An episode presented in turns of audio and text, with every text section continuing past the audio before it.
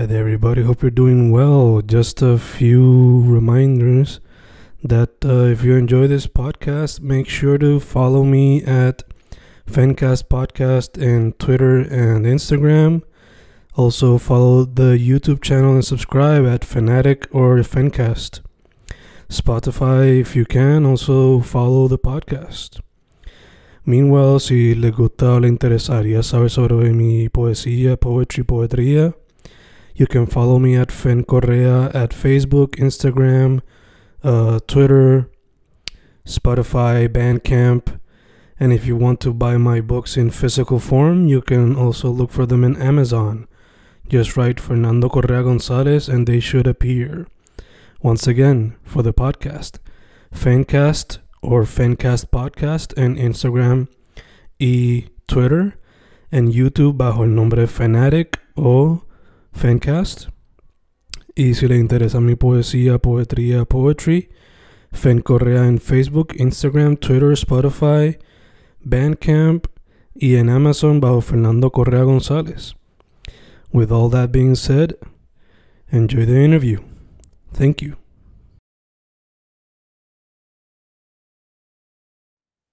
Y boom, boom, estamos grabando, grabando Fencas, grabando hoy con un artista que descubrí su trabajo gracias a Dímelo Mío, shout out a Mío.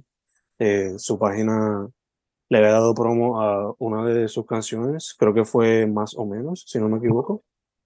Y ya, de ahí para abajo pues me fui a buscar el de la discografía. Si fuese a decir, a resumir su discografía en, en una palabra, en una oración, sería que pues la raíz es hip hop, pero demuestra todas sus otras raíces, sea bomba, sea poesía, sea salsa, lo que venga a la mente, el hombre le mete mano. Estamos hablando de Wilmo Romero. ¿Cómo estamos, man?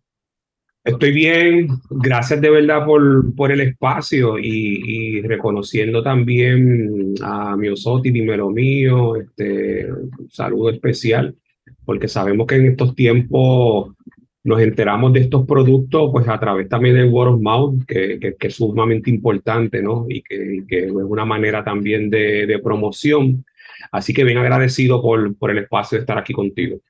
Gracias, hermano. Gracias a ti por decir que sí, a pesar de que pues hemos tenido que hacer nuestras cositas acá. ¿no? Sí, claro, claro, pero le damos, le damos.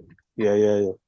Eh, pues tú, ahí fue como que un, una breve intro de cómo pues supe de tu trabajo y eso. Pero antes de irnos más de lleno, para que la gente sepa tus redes sociales, cómo se podía buscar todo de Wilmo Romero o hay algo diferente, tú me dices. Mira, aquí hay una situación bien. ¿Cómo me refiero a ti? ¿Así Fernán, Fernando? ¿Cómo? Como tú quieras. Como tú Okay. quieras. Mira, Fernando, yo tengo una relación de amor y odio con, con las redes sociales. Este, eh, y es bien loco porque a veces no quiero estar en las redes, pero por el tipo de trabajo que hago tengo que estar en las redes. Y, y por ejemplo, ahora mismo, te soy bien sincero, dentro de cuatro días, Mm. eh, yo tengo que tomar la decisión si yo dejo que se borre toda mi historia de Instagram, Oh, wow. borrar todo, o si regreso a Instagram. Y, y es porque me siento que no estoy utilizando la herramienta como, como, como debo utilizarla, ¿no? Un poco separar también lo personal de, de la cuestión artística. Así que cuando yo, yo, yo sé que, que voy a regresar, pero cuando la gente tenga la oportunidad, sí, de, de, de conocer mi música, va a ser a través de, de, por ejemplo, el Instagram es Huelmo, ahí lo, va, lo, lo, puedes conseguir, el Facebook es Huelmo Romero, YouTube también es eh, Huelmo Romero. Eh, así que esas son prácticamente las tres redes que, que, he manejado. Sé que cada cual tiene unas maneras de tú promocionarte, los nichos que tú vas a, a trabajar y que quieres impactar. Pero qué bueno que me hace esa pregunta porque es como que un reality check de tienes que bregar con esa contradicción, como tú quieres estar en, en, en la presencia, pero a la misma vez estás peleado con las redes. Quizás es no, no tanto las redes, sino cómo las utilizo, cómo, cómo, cómo utilizo esa herramienta. No, sí, te comprendo completamente. Eh, yo también trato de encontrar un balance porque, pues, naturalmente muchos de los artistas que he entrevistado los, los consigo por ahí y, este, you know, algunos o no les gusta estar mucho tiempo ahí, otros pues todos lo hacen por ahí. So, tratar de documentar la escena es difícil cuando tienes, tienes, tienes que tener ese balance entre o estar aquí o no estar tanto aquí. Y más cuando uno como maestro trata de enseñar a los estudiantes como que mantengan un balance entre lo, lo académico y el Claro. entretenimiento. So, Claro, you know, claro. ese tipo de cosas. Pero nada, Wilmo Romero en todas las cosas entonces, ¿verdad? Sí, sí, pues sí, en SoundCloud también me pueden buscar como Huelmo, Huelmo Romero me van a encontrar, no hay, no hay, hay unos cuantos Huelmos por ahí. A veces me llegan como unas notificaciones de que alguien está hablando, pero son Huelmos de otros países, pero por lo menos este Huelmo, pues, si ven la foto, pues entonces vinculan. Pero Huelmo, Huelmo Romero me pueden encontrar en, la, en las redes. Perfecto, perfecto. Pues, mano, habiendo dicho eso, como mencioné, la raíz, por lo que nota, es el hip hop, pero a través de ella pues demuestra todas tus influencias, como es salsa bomba, poesía, este, hasta algo que noté en la música, que ya no se le hace mucho ri- tributo a eso, pero beatboxing y toda la cuestión, como que, you know, mayormente le prestan la atención simplemente a la producción y al rapeo, pero como que los otros elementos del hip hop como que se han echado un poquito por el lado, I guess. No se le da tanto cariño Exacto. Y me da, me alegra ver que alguien todavía esté usando ese elemento que quizás lo dejaron en el pasado porque pues, X o Y razón. Pero Y- nada, la pregunta que quería hacerte es, ¿empezaste con el hip hop siempre o empezaste por poesía y después te metiste al hip hop completo? ¿Cómo fue la cosa? Pues mira, yo, yo soy del 76, así que yo prácticamente tenía, vamos a decir, unos 76, 86, ahí 10.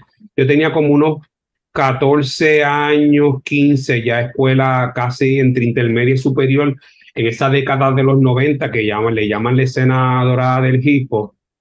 Así que ya para ese tiempo que a nivel de, de canales mediáticos tú tenías un MTV, VH1, pues ahí ya tú tenías el hip hop completamente in your face, en tu cara, específicamente pues más cantantes afroamericanos, algunos cantantes también este, de ascendencia eh, boricua en Estados Unidos. Eh, y ahí yo te diría que yo comencé a, escribir como tal, te diría 14, 15 años, a escucharlo en- entre mis 10 años, en los 80, pues también escuchaba, pero no, no lo escuchaba tan presente en la radioemisora de aquí de Puerto Rico, los countdown, pues sabemos nuestra relación colonial, así que los productos culturales que vienen de Estados Unidos, pues van a estar ampliamente difundidos aquí en, en nuestro país. Y, y yo te diría que es una transición, es como que un poco de hip hop en inglés en los 80, Pico sí, que hay que hacer la, el, el, siempre hay que, por lo menos yo entiendo que hay que hacer una referencia a Vico sí, porque dije, ah, espérate, esto se hace en español, mira quién lo hace en español, pero entonces Vico sí fue el más comercial, pero Vico sí, Rubén DJ, Bruli MC, este, que en paz descanse. Eh, así que una vez yo veo que se hace en español y que de momento ve- veo que va cogiendo más auge este, esta cultura, eh, porque lo llamo como una cultura, música artística, filosófica, de, de, de, de conocimiento, que sí está intervenido también por el, por, el, por el capital, claro que sí, pero que hay unos elementos que todavía se pueden mantener bastante cercanos a lo que fue su, su génesis, su nacimiento, pues ese fue mi, mi, mi zona de confort y, y qué bueno que me hablaste de lo del hip hop, por, del beatbox dentro del hip hop, porque yo empecé haciendo beatbox como una manera de acompañarme para después rapear. Eh, quizás en un principio yo lo hacía simplemente como, pues mira, de momento, yo no recuerdo cuándo fue la primera vez, pero yo sabía que podía hacerte un kick, después hacia adentro, después podía hacer un snare para afuera o un hi-hat. Y entonces a nivel de garganta eh, y de vibración, pues podía hacer las líneas de bajo. Y con eso yo me quedaba. Entonces podía, por ejemplo, imitar este, algunos clásicos, este, eh, qué sé yo, vamos a decir, escenario de Trial Quest.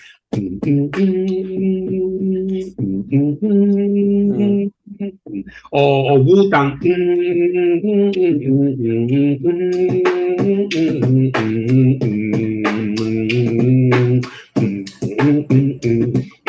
Entonces, yo iba como que un poco utilizando este el, el, el como una manera sonora de identificar, ah, mira este ritmo, mira lo que puedo hacer, y después empecé a escribir. Fue primero el V-Box, después escribir. ¿Qué sucede? Que ya cuando estoy en una etapa más adelantada y con más edad, ya el V-Box se me convierte en unas maquetas que me sirven para empezar a conformar unas ideas que después yo se las puedo dar a músicos o a productores y yo le digo, mira, yo quiero esta línea de bajo, yo quiero este tipo de batería. Y por ejemplo, en mi disco, ah, Spotify también es otra, es otra red donde, se, donde me, pueden, me pueden encontrar, como Huelmo también. Por ejemplo, en Spotify yo tengo un disco que se llama, que se llama Bajo Batería, que es un disco acústico pero todas esas ideas o la mayoría de esas ideas base vienen de vivos que yo tenía grabados por años.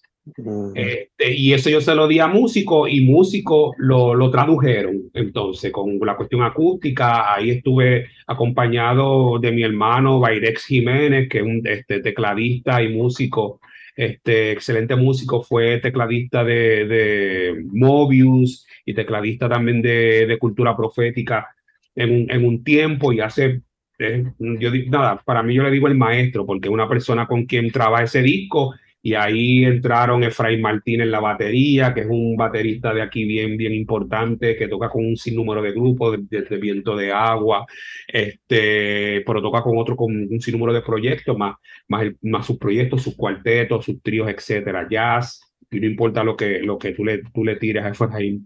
Ariel, en el bajo, Kiani Medina, este, hija de, de, de Jerry Medina, eh, y Medina Carrión, su hermano. Así que me, estoy de, alguna manera rodeado de músicos, pero siempre el Vivox fue como que esa matriz de donde yo empecé. Y en cuestión de letra, pues, pues yo te diría que siempre mi letra ha estado tirando a esa parte del hip hop que retrata este, lo que ve este, siempre bien este, tirando a lo que llamamos lo social, pero lo social es algo que, que nos traspasa, que, que estamos todos involucrados y nosotros creamos y nosotras creamos lo social, pero como que un poco al cuestionamiento de las cosas como se dan.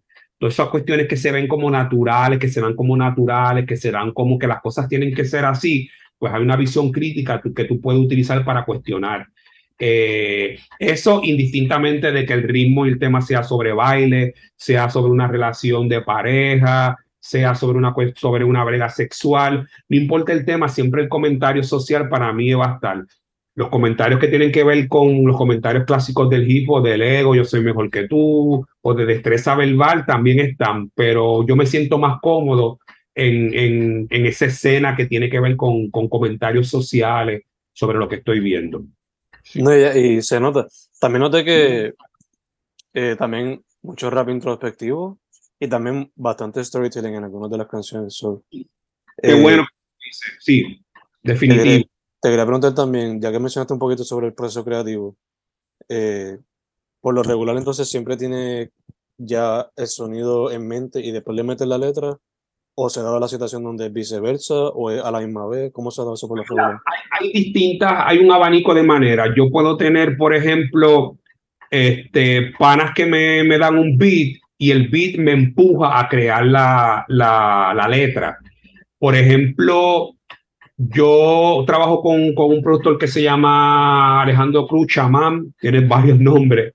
Un abrazo para él. Y estos días estaba hablando de que él cuando me da el ritmo, como me lo da, yo hago la letra. Después, por ejemplo, si yo hago la letra así como él me da el beat, tiene que estar bastante terminado, así como me da el beat, y después a lo mejor él quiere cambiar la estructura, yo, wow, wow, espérate, espérate, ya esto está para mí cerrado. Así que eso es una manera que me dan el beat y el beat me inspira.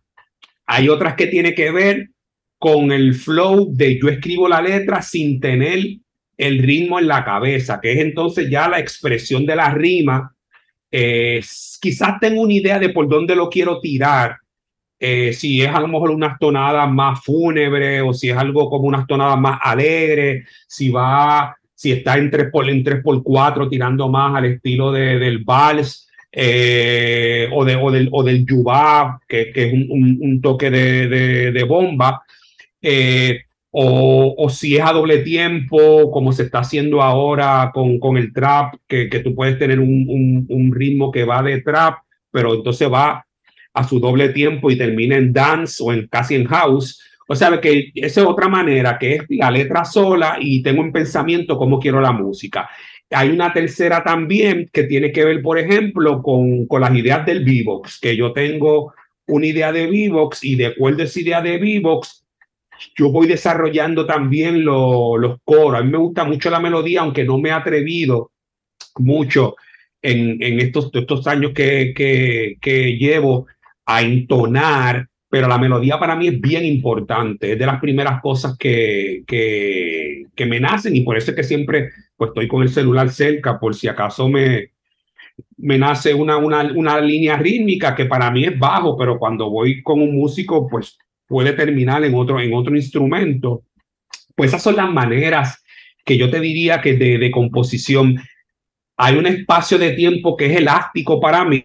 Yo puedo tener canciones que todavía no, no he terminado porque no encuentro la palabra adecuada, la frase adecuada y llevan un año. O tengo una canción que por alguna situación de crisis o una situación de emergencia que me inspira, la puedo terminar en un día.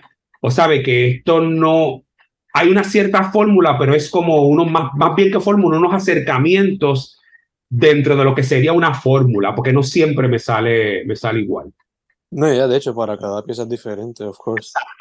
Exacto, también para cuando a mí me comisionan cosas es un poco más difícil porque ya hay una presión de lo que tú por lo menos tienes que decir. A mí se me hace casi es, es, es bien poca las veces. Yo creo que nunca ha pasado que a mí me den algo para yo rapearlo de otra persona. Mm. Casi todo lo que yo digo lo escribo. Y si estoy trabajando en un proyecto, pues yo siempre digo, déjame escribir lo que yo tengo que escribir. Dame tú los copy points o los puntos que tú quieres, la idea principal, y sobre, sobre ahí yo, yo, yo fluyo. Gacho, gacho, gacho. Eh, bueno, mencionaste bajo batería, ese proyecto salió para el 2020 y digo, por lo menos en Spotify. Exacto, eso fue toda una historia.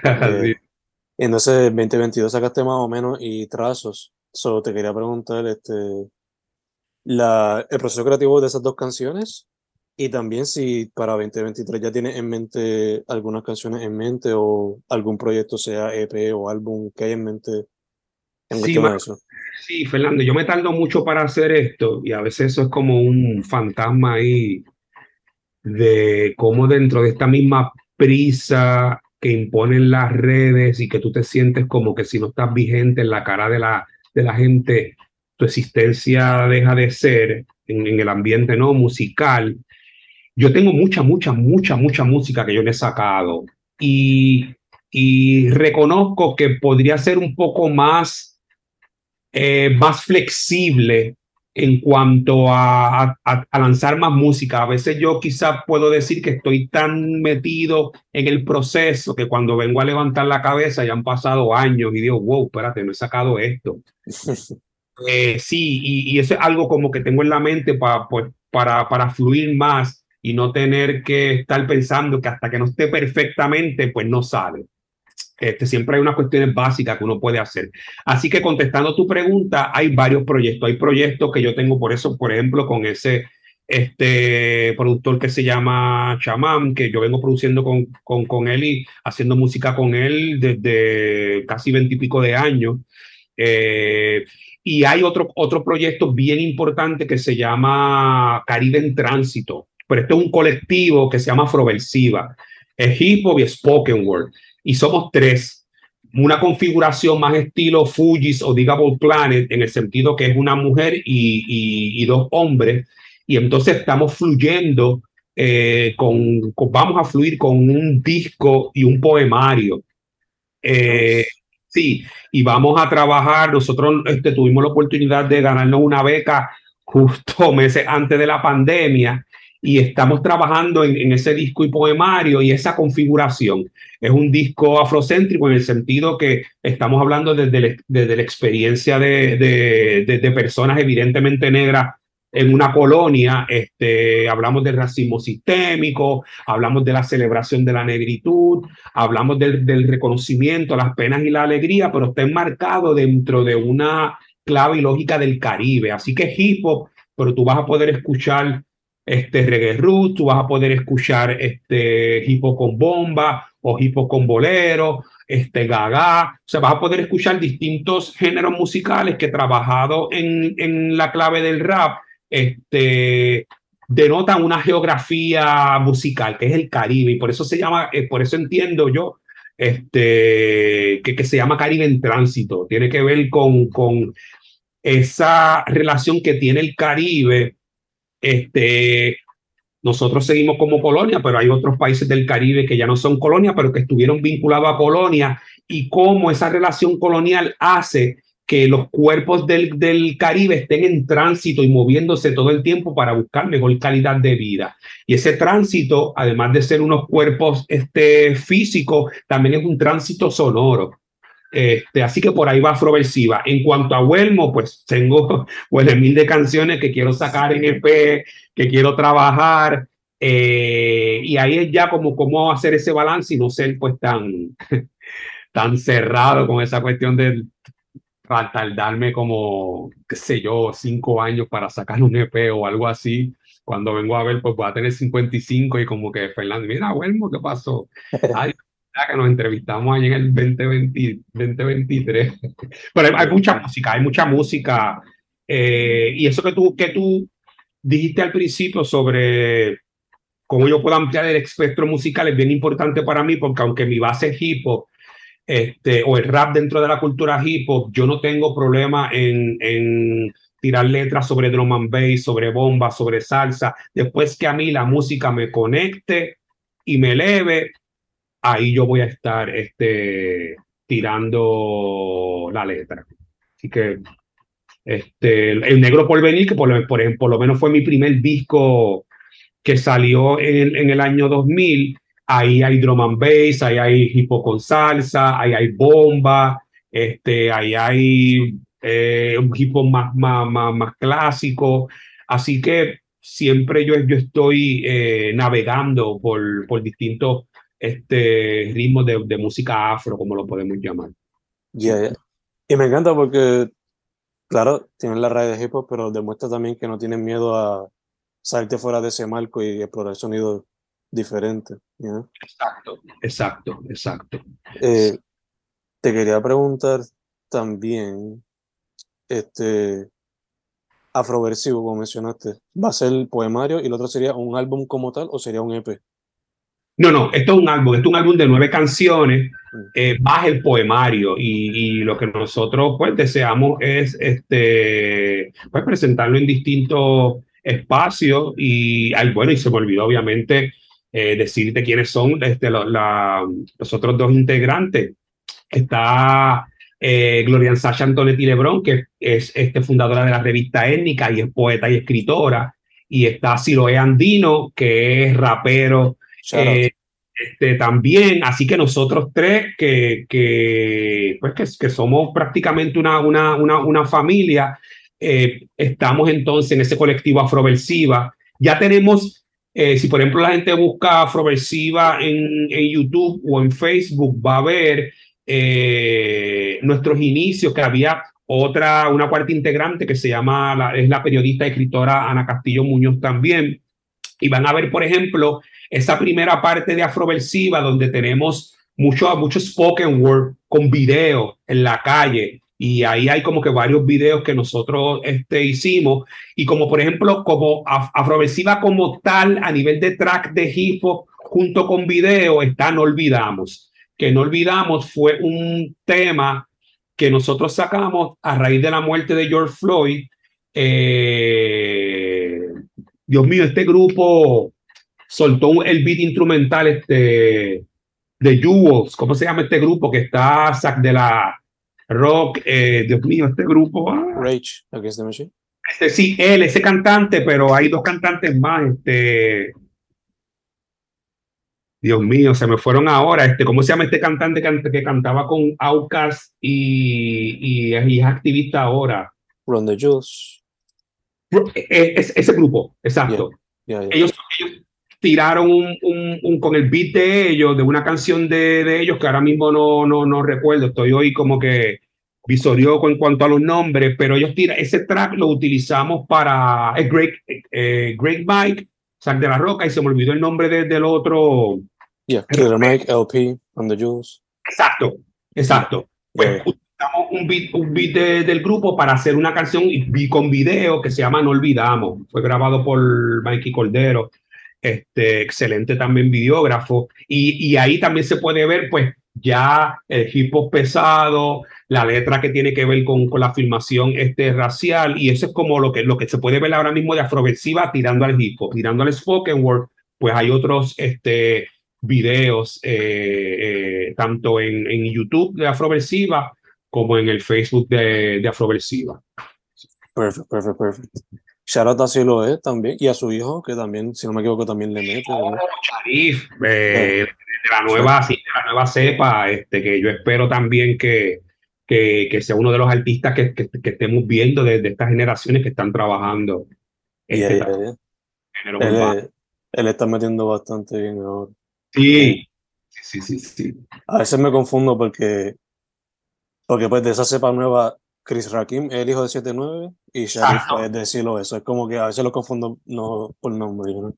Y, y, también yo creo que Nebula, el hijo de Nebula, no sé cuál es su nombre. Yo sé que él le mete, él me dijo que él le mete, pero no me acuerdo si ha sacado música como tal. Sí. Exacto, también le mete, o sea que está, que está nítido, hay como que sí, este, eh, hay esa línea. Y, y bueno, tú sabes cómo está la escena ahora, ya nosotros estamos estamos en los cuarenta y pico largos, este, seguimos haciendo lo que nos gusta. Eh, yo tuve mucho, como que mucho roce eh, con esa lucha que había en los 90 entre el, en lo que era el underground, se llamaba reggaetón, se llamaba más underground, este, y, y el hip hop clásico. Ahora pues hay unas reflexiones para mí so, sobre, sobre esa división que verdaderamente no, no, nunca debió existir pero siempre me mantuve más, más, este, más tirando más para la línea del, del rap, como mm. tal, dentro del hip hop. Sí. Gacho, gacho. De hecho, ya que mencionas eh, que llevas bastante tiempo en esto de hacer música y estar, ser parte de la escena, te quería preguntar en este trayectorio, ¿cómo tú lo has visto transformarse, evolucionar, trastornarse también? ¿Qué quizás tú has visto, además del internet, ¿Qué quizás has visto que es lo, lo, más grande y significativo que ha habido? Pues mira, yo, yo, creo que ahora hay más difusión, las redes eh, te permiten, esa, esa, ese paradigma digital te permite tú estar conectado, conectada, conectada de 27, 24/7, perdón, y eso hace que, tú, que haya más difusión, pero a la misma vez yo siento que es un poco, es una, una cierta esclavitud para el artista. Que tiene que mantenerse vigente y esa vigencia constante puede repercutir en, en la creatividad, porque también los espacios creativos necesitan un tiempo para respirar, si no se vuelve una maquinaria, una fórmula, y por eso pues yo a veces escucho muchas cosas que para mí es como si estuviese escuchando un solo cantante en distintos ritmos, porque se parece todo, ¿no? Mm. Eh, eh, así que esa difusión tiene, tiene su, sus consecuencias eh, obviamente hay un cambio en, en, en, en, la letra, pues porque hay, hay otro tipo de, hay unos lingos distintos, unas palabras también distintas. Es, es, una generación que ahora quizás está en los 20 y los 30 que creció y sus clásicos son el reggaetón de antes, cuando para mí nuestro clásico es el hip hop de, de, de los 80 y de los 90. Y, y en el caso de, del Caribe, en el caso mío, yo no puedo dejar atrás el dancehall, y que de ese dancehall, entonces no, primero el dancehall de Jamaica, luego el dancehall de, de Panamá en español, luego entonces aquí el underground, que sabes, yo no, yo no puedo negar ese, esa influencia. Pero yo creo que, este, como te dije, esa difusión eh, que tiene unas repercusiones, ahora, para mi gusto, el, el, el, liriqueo y el fraseo yo lo, yo lo encuentro muy sencillo. Este, no sé si decir vago, porque entonces ya le estoy dando un, carácter de que ellos lo hacen así porque quieren, pero podrían esforzarse un poco más, por lo menos para captar el oído de Huelmo. Este, pero como ellos no dependen de Huelmo para vivir, pues ellos van a hacer lo que les da la gana y, de, tienen a su público. Pero como hoy es que tú me estás entrevistando a mí, pues yo te digo. Así que han habido ese tipo de cambio y yo quizá este, añoro en, en el en el, en el, en el rap de ahora de estas generaciones nuevas, como que añoro más este, más estética en la letra, más poesía, más que no me digan las cosas directas, aunque el rap es un género que es bastante, en su palabrería es bastante gráfico, pero dímelo de otra manera, este, dame polisemia, dame distinto, una línea, pero que tenga distintos tres o cuatro significados, ponme, ponme a, ponme a pensar, este, porque lo veo como que muy genérico, más bien, bien pendiente al punchline, pero pero desaparecen, las canciones desaparecen rápido, que de nuevo también desaparecen rápido porque se vuelven bien genéricas y tú tienes uno hoy lunes y el viernes hay tres que te sacan algo, se comen a ese y entonces como una especie de, de carrera. Pero sí, este, encuentro, hay varios de, de, los raperos de esta, de esta generación que también tienen, tienen lo suyo y tienen su esquina. Eh, y, y, y, y, ese cambio, nosotros nos estamos poniendo más, pues más, más viejos, está, estamos también más conservadores aún dentro del, del género, pero los temas, Fernand, siempre van a estar. El ego, tu enemigo imaginario a quien tú le tiras, o puede tener. Tiene la introspección que para mí, qué bueno que lo mencionaste, porque son las letras que quizás más a mí me llenan, como tengo una que se llama Enigma, la vida, la vida sigue siendo un enigma, está más en SoundCloud. En SoundCloud también tengo mucha, mucha, mucha letra que quizás no pongo todavía en Spotify porque hay sampleo y como que toda esta cuestión del copyright, pues, pues me cuido mucho de ello, aunque hay panas que me dicen, olvídate que te busquen. Este, sí, sí, pero yo con eso como que soy medio pendejo para esas cosas. Eh, pues la vida sigue siendo un enigma, una canción más introspectiva. El storytelling que dijiste también para mí, eso es un clásico tú este, hacer una letra donde tú cuentes algo y que tú sea una crónica que tú cierres los ojos, tus sentidos puedan hacerte eh, tener la experiencia que tú estuvieses ahí, que tú estás viendo como si fuese una obra cinematográfica o un teatro, lo que yo estoy diciendo. Me, gusta mucho, me llama mucho la atención. Eh, así que también eso es lo que, lo que yo quizás esperaría porque esa fue mi, esas son mis referencias, esperaría quizás más de, del, del hip hop de, o el, rap de ahora, ¿no? Este rap como manera de, de, de hacerlo, en, en, a diferencia de una persona pues que, que canta y no necesariamente rape como tal, su manera de acercarse a la palabra. Ya, ya, ya, te entiendo completamente. Este, habiendo dicho eso, quería cerrar la entrevista con una pregunta un poquito más light pero que también puede ponerte a pensar. Eh, antes la usaba mucho, ahora como que la estoy trayendo de vuelta. Y es, imagínate que estás en una isla desierta y tienes solamente tres discos para mm. sobrevivir en lo que llega alguien a buscarte. ¿Cuáles serían esos tres discos para ti?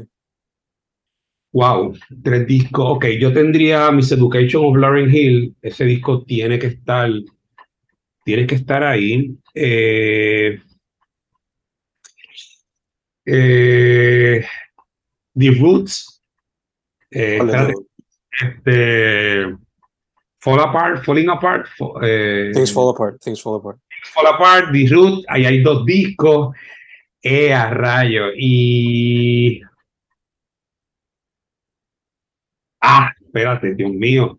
El rey, que con ese hombre yo no, no puedo. Ese es mi ancestro, uno de mis ancestros musicales, Jay Dilla. Este, de Jay Dilla yo Mano, tendría que. Eh, Dios mío, de, de Fantastic. El de Slum Village, espérate, estoy, estoy cuadrando a ver. Conant Garden es el de, el Slum Village. Yo sé que es uno de los de Slum Village que tiene. eh, que sale Common cantando, creo que sale Mos Def también cantando, pero yo sé que es uno de los de Slum Village este, que, que dieron más duro. Porque Jay Dilla es como que el productor para mí, eh, eh, nada, lo veo como una persona de estas personas que en distintas partes de, en distintas disciplinas llegan, hacen un trabajo, se van temprano y dejan una huella, exacto, una inspiración. Yeah. Que en paz descanse. paz descanse. Así mismo es, así mismo es. Nice. Este, sí. Me encantan la- las opciones. Cualquier persona que, que escuche tu música ahora quizás también sabrá un poquito más de eso que te inspira mucho. Sonidos como los de los Soulquarians, Native Tongues, ese tipo de cosas. Ese tipo, ese tipo de sonido, sí, ese tipo de sonido, lo, lo oscuro me gusta mucho, por esos tres, esos tres discos. Bueno, bueno, me dijiste tres. Y ahora vas a decir, ya, lo no, se, no dijo nada en español, eso es, wow, lo que le gusta el hip hop en inglés. Pero bueno, esos son los tres discos que, que yo diría que, que podría escuchar en, en, en repeat. Y cuando venga el barco a salvarme, pues ahí están todos los del resto de mis panas y, y, y compañeras que rapean y eso. Así que. Yeah, yeah, yeah. Te entiendo, full, te entiendo.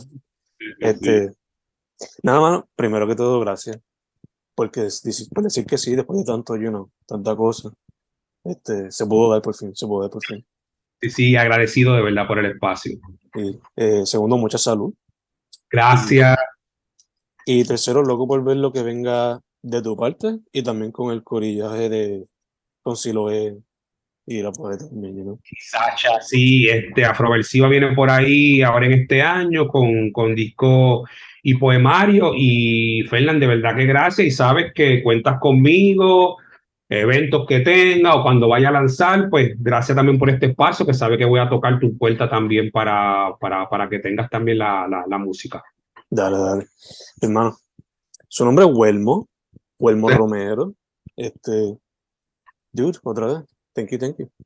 Gracias y un abrazo. Gracias por el espacio. Y igual acá.